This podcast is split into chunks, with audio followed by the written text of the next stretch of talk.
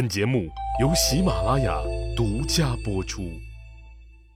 上集咱们说到，说周行月觉得自己被祖国抛弃了，这一到匈奴，立刻投降了老上单于，从此走上了和母国汉朝为敌的汉奸道路。先是教会了匈奴人分类管理的统计方法，让匈奴人的牛羊管护效率提高了，也大大增加了牲畜的成活率。更让匈奴摸清了自己的家底儿，随即又展开了轰轰烈烈的去汉化政策，禁止穿汉朝的丝绸，扔掉汉朝的食物，防止汉文化的渗透。要不说中行月还真是个人物，人家从方方面面为匈奴考虑，为了帮助匈奴人建立民族的自信心和民族的自豪感，他采取了两个办法。一个就是在匈奴和汉朝的国际交往中，他积极充当国际关系的搅屎棍，怂恿匈奴妄自尊大，处处压汉人一头；二是肆意污蔑践踏汉文化，抬高匈奴文化。当时汉朝给匈奴上的国书，竹简的长度是一尺一寸，中行月就让单于给汉朝的国书，那竹简长一尺二寸。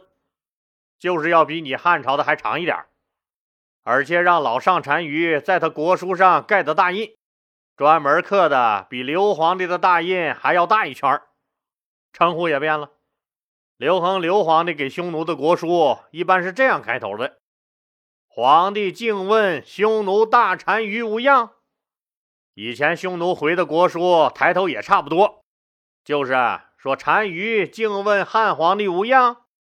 但中行月来了以后，把匈奴的国书抬头改成了“天地所生，日月所至，匈奴大单于，敬问汉皇帝无恙”，加了一大堆修饰词，啥意思呀？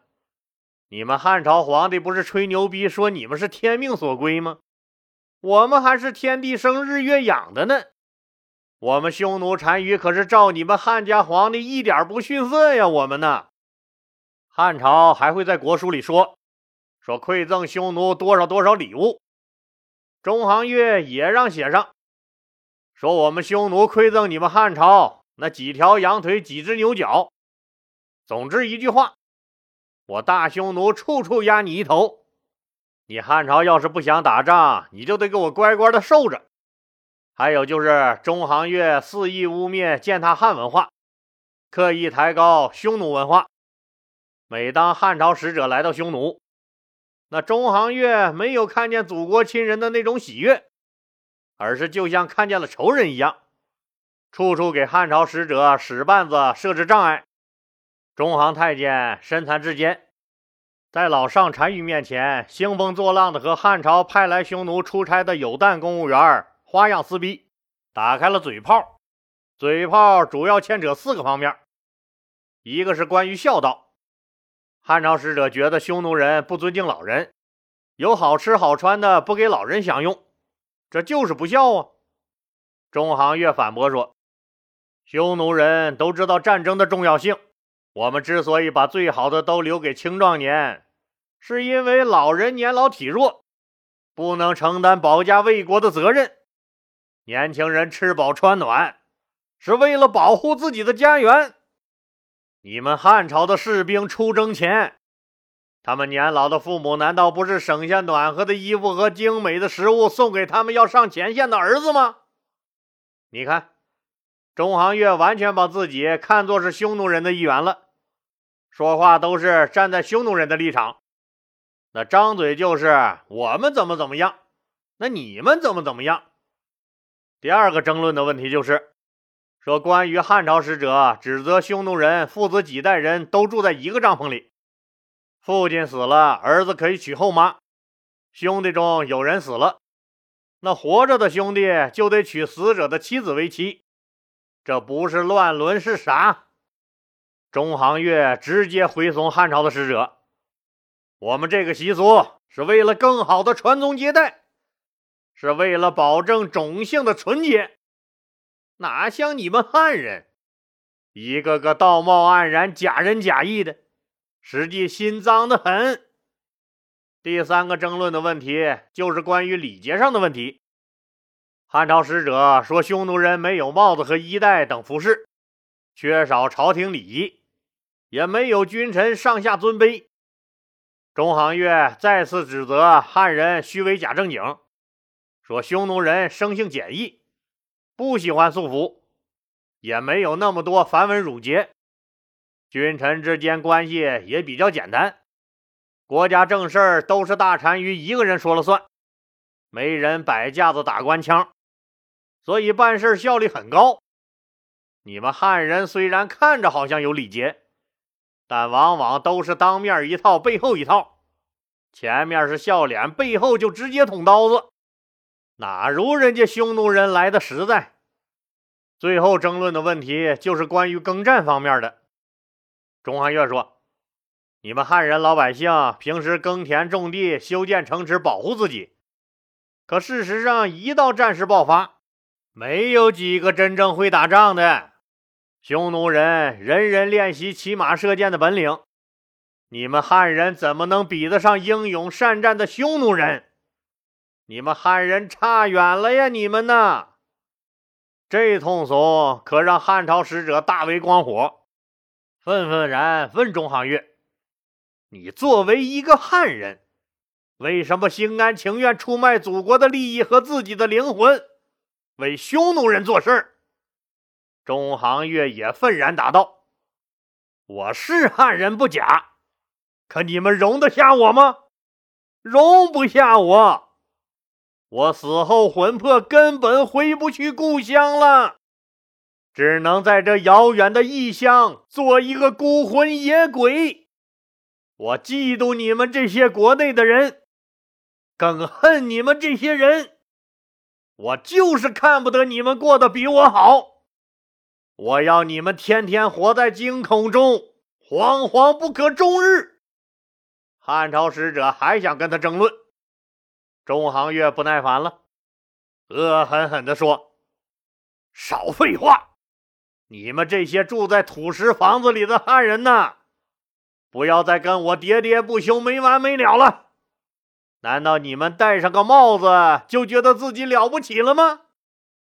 你们给我记住，你们汉朝给我匈奴送来的棉絮、布帛、稻米、粮食，这数量一定要够，质量还一定要好。如果出现数量和质量问题，你们就等着秋天粮食成熟时。我们的骑兵去踏平你们的庄稼吧！中行月充分发挥了范儿要足、嗓门要大、言辞要猛，使劲的给匈奴人打气，卯足了劲儿的贬低践踏汉文化，仿佛只有这样，他那身汉人的皮囊才可以彻底蜕壳，完全是一副心理扭曲的汉奸相。他的一番话噎得汉朝使者干瞪眼儿，心里暗骂：“这他妈太监加上汉奸，双奸合璧，果然是无敌，比匈奴人还狠毒一百倍。”要说中行月这光耍耍嘴皮子倒也没啥，更可恨的是，他非常了解汉朝的生产生活规律，比如在汉朝的农忙和秋收之际。他就建议老上单于派兵对这个汉朝进行入侵、抢劫、破坏。这招太损了，也坏透了。这主意让汉朝边境的老百姓苦不堪言，种了一年的粮食刚收割回来，自己一口没吃呢，就被匈奴人抢了个干干净净。更让汉朝边境的防守士兵疲于奔命。每每汉朝整顿好兵力，准备决一死战时，匈奴人就带着抢来的东西跑回了茫茫的大草原，汉军是干气没办法，追又不敢追。虽然汉朝的综合国力强大，但在军事上，尤其是在北方的边防上，相对还是薄弱的。匈奴总体实力不如汉朝，却在局部军事上占有优势。汉文帝十四年，也就是公元前一六六年。老上单于在中行月的持续挑唆下，单方面撕毁和亲协议，亲率十四万匈奴骑兵攻入汉朝，他们杀害了地方官员，劫掠了边疆老百姓，大肆掠夺人口和牲畜。其先锋人马还焚烧了大汉皇帝的行宫回中宫。匈奴铁骑甚至逼近了长安，举国上下震惊。这次入侵为时一个多月，此后数年，匈奴人年年入侵，从辽东到北地，数千里漫长的边境，横遭涂炭。光代郡、云中一带，老百姓伤亡就有一万多人给汉朝造成了巨大的损失。中行月身为汉人，却对汉朝恨得咬牙切齿，帮助汉朝最大的敌人匈奴走向强盛，再反过来压制汉朝。中行月可以说是中国历史上第一位真正意义上的汉奸。这段历史也把中行月这个史上难得的百分之百差评哥牢牢地钉在了历史的耻辱柱上。这段汉匈之间的战争史，老李到时候再详细的给大伙讲一讲。从太监中行月这件事上，也给了所有统治者一个警醒，那就是啊，千万不要小看了统治者眼中的所谓卑贱下等人的能量，一旦给他们机会反起社会来，那破坏力比那个虎狼之师还要大。对于中行月来说，他心中的恨。到死也没有平息。他的经历就像现在以为国家奉献的名义，把一个本来在中央首长身边干得好好的、那前途无量的一个秘书，一竿子发配到了东非的索马里，一走还就是一辈子。没有远大理想和信念支撑的人，这辈子还真就不一定能缓过这个劲儿来。就在中行月作妖，匈奴虎视眈眈盯着大汉的时候，大汉朝内部出了一件事儿。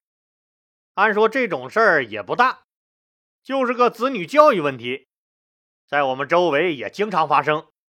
就是血气方刚又正值青春叛逆期的俩小子打架了。这年龄的孩子打打闹闹不是很正常吗？那打起来大家拉开就行了呗，老师批评几句就拉倒了。要是影响实在太恶劣呢，打人的一方在全班同学面前做个检查，一般也就得了。反正我们班主任当年这种事儿是不叫家长的。可汉朝这俩小子打架不叫家长，看样是不行了。因为啥呀？因为啥？一个是打架的人身份不同，另一个是死了人了。这还不算，因为这次事儿结下的梁子。成为另一个差点改变了中国历史，那死了七个诸侯王和无数平头老百姓，六个诸侯国从此消亡这一严重历史事件的最重要的原因之一。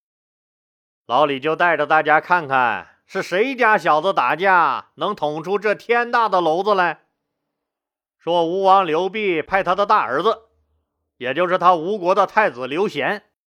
率领吴国的使团来长安朝见汉文帝刘恒，公事办完了以后，自然是一顿吃喝。因为汉文帝刘恒的儿子太子刘启和吴王刘濞的太子刘贤是堂兄弟，你想是不是？刘启是刘邦的亲孙子，刘贤是刘邦的二哥刘仲的亲孙子，这俩孙子还真就是亲亲的堂兄弟。未来刘启是要做天下的。刘贤也是要接他老爹吴王刘濞的班统治吴国的未来的俩大佬。前几集老李专门讲过，这吴国产铜产盐，经济富足，自己就能造钱，还到处卖盐，贸易做到全天下，那是实力最强的一个诸侯国了。吴王刘濞也狂妄的不行，现在吴国太子来了。刘恒就想让两个孩子多接触接触，建立点感情，以后好上下和谐呀。就让太子刘启一起陪着喝酒。喝完酒后，刘恒伸了个懒腰，哎，老了，困了，困了啊，都回去睡吧，睡吧，皇帝大大，我们的夜生活还没开始呢，就睡吧。刘启、刘贤小哥俩正在兴头上，太子刘启为了当好东道主，就建议酒后搞点娱乐活动。俩人搞个啥活动呢？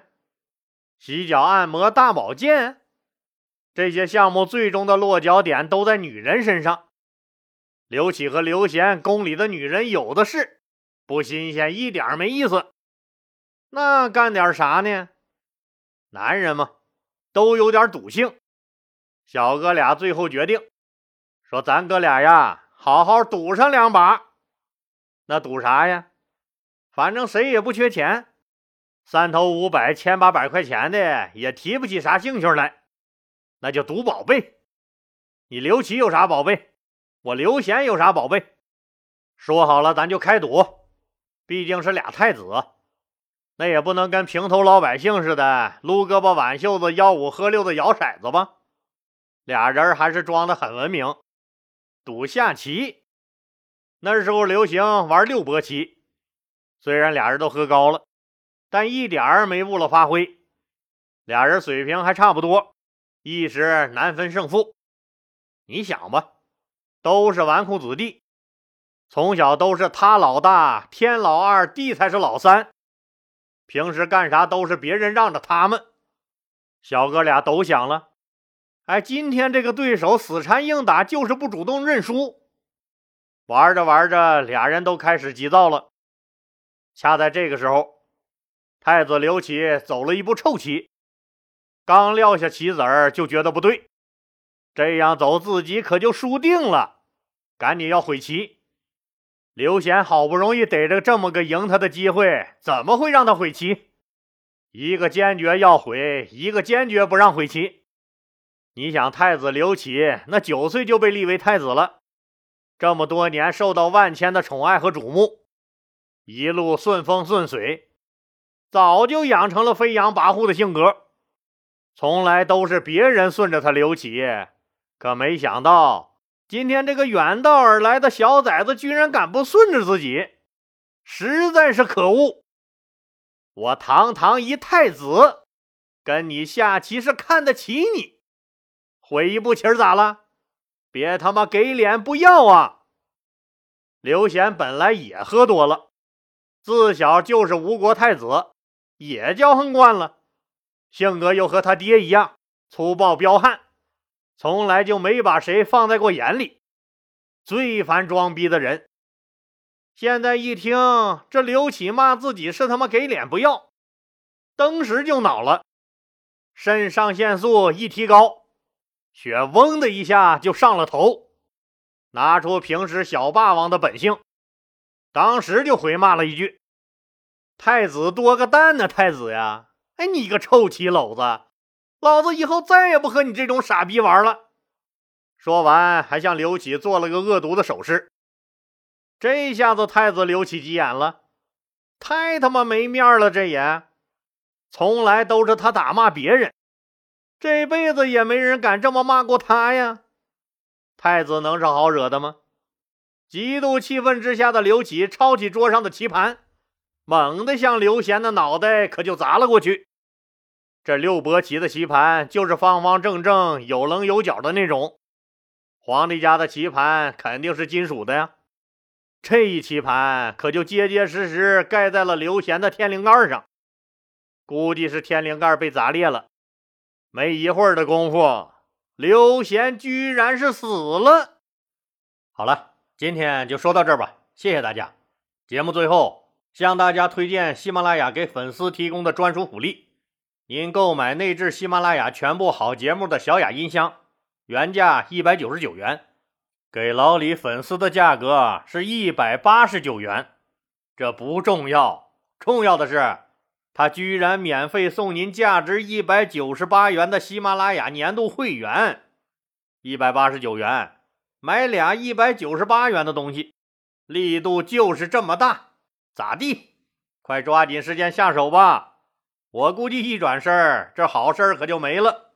请您点击播放条上面的那个红色购物车，或者点击节目简介中的链接，也可以点击主播头像进入我的店铺购买。店铺里都是老李精挑细选出来的淘宝、京东为粉丝准备的特惠好物。您得了实惠，又支持了老李顺利晋级，何乐而不为？谢谢喽。